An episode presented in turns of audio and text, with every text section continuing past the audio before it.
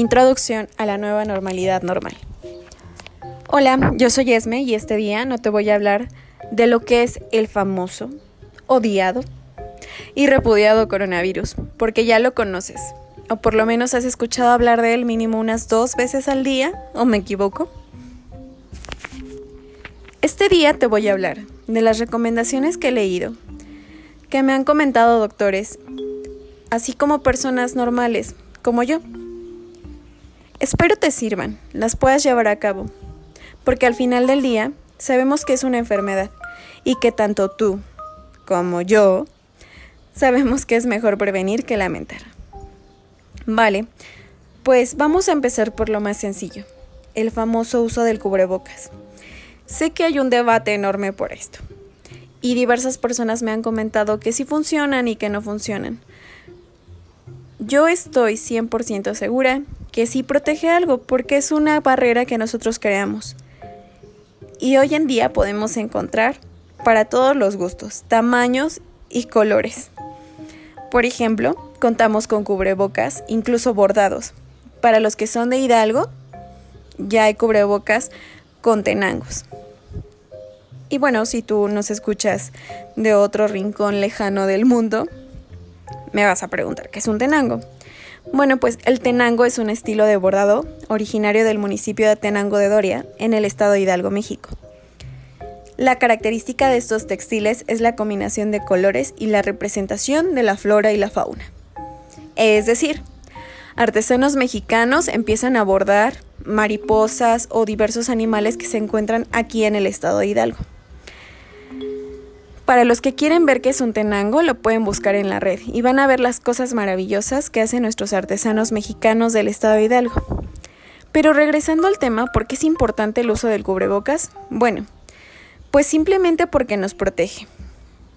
No olvidemos que cuando estamos enfermos de gripe, lo recomendable es usar un cubrebocas.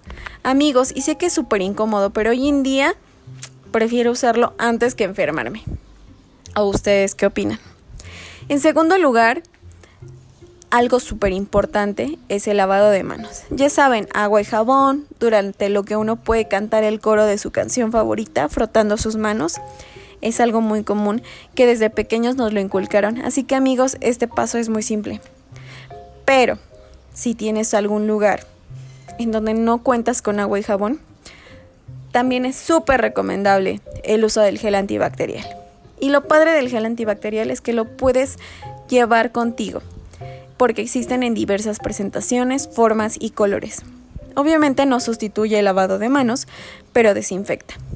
Y algo que yo te quiero recomendar, o que al menos yo utilizo, es en un contenedor de un litro, pongo 700 mililitros de alcohol con 300 mililitros de agua, lo mezclo y después de ello lo reparto en pequeñas botellas que llevo conmigo en mi auto.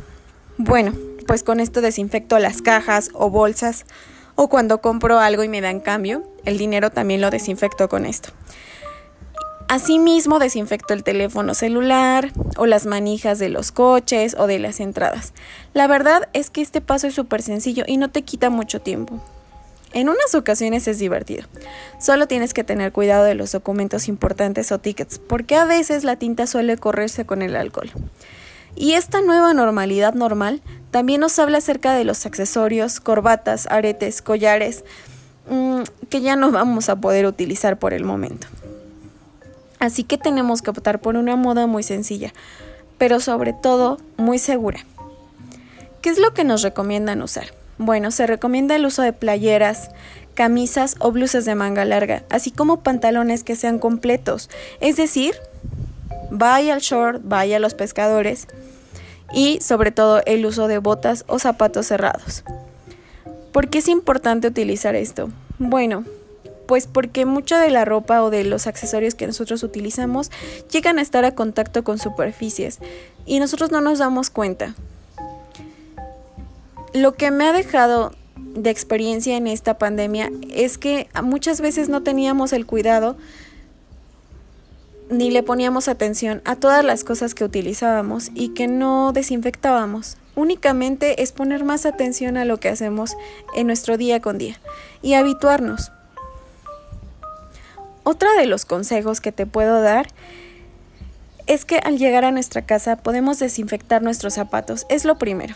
Y es súper sencillo. Puedes utilizar la mezcla de alcohol que te recomendé con agua o puedes poner en un recipiente o un tapete e introducir la suela de los zapatos y posteriormente sacarla, secarla.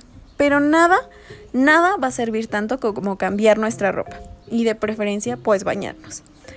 Yo sé que son medidas un poco complejas porque se llevan un poquito de tiempo. Asimismo, habituarnos a esta nueva normalidad normal nos va a tocar batallar un poco, pero es por nuestro bien y sobre todo por la familia que nos rodea. No olvidemos también que no podemos saludar ni despedirnos de las personas como antes, así que te recomiendo un choque de puños. Nos mantiene alejados pero cercanos al mismo tiempo. Vale, y estos son pequeños pasos que espero que te ayuden. Los puedas llevar a cabo. Deseo que estés bien, que tú y tu familia se encuentren bien. Y con esto me despido. No sin antes desearte que tengas unos días maravillosos y recuerda que la vida poco a poco va a mejorar. Espero que esto pase pronto. Yo te deseo un lindo día.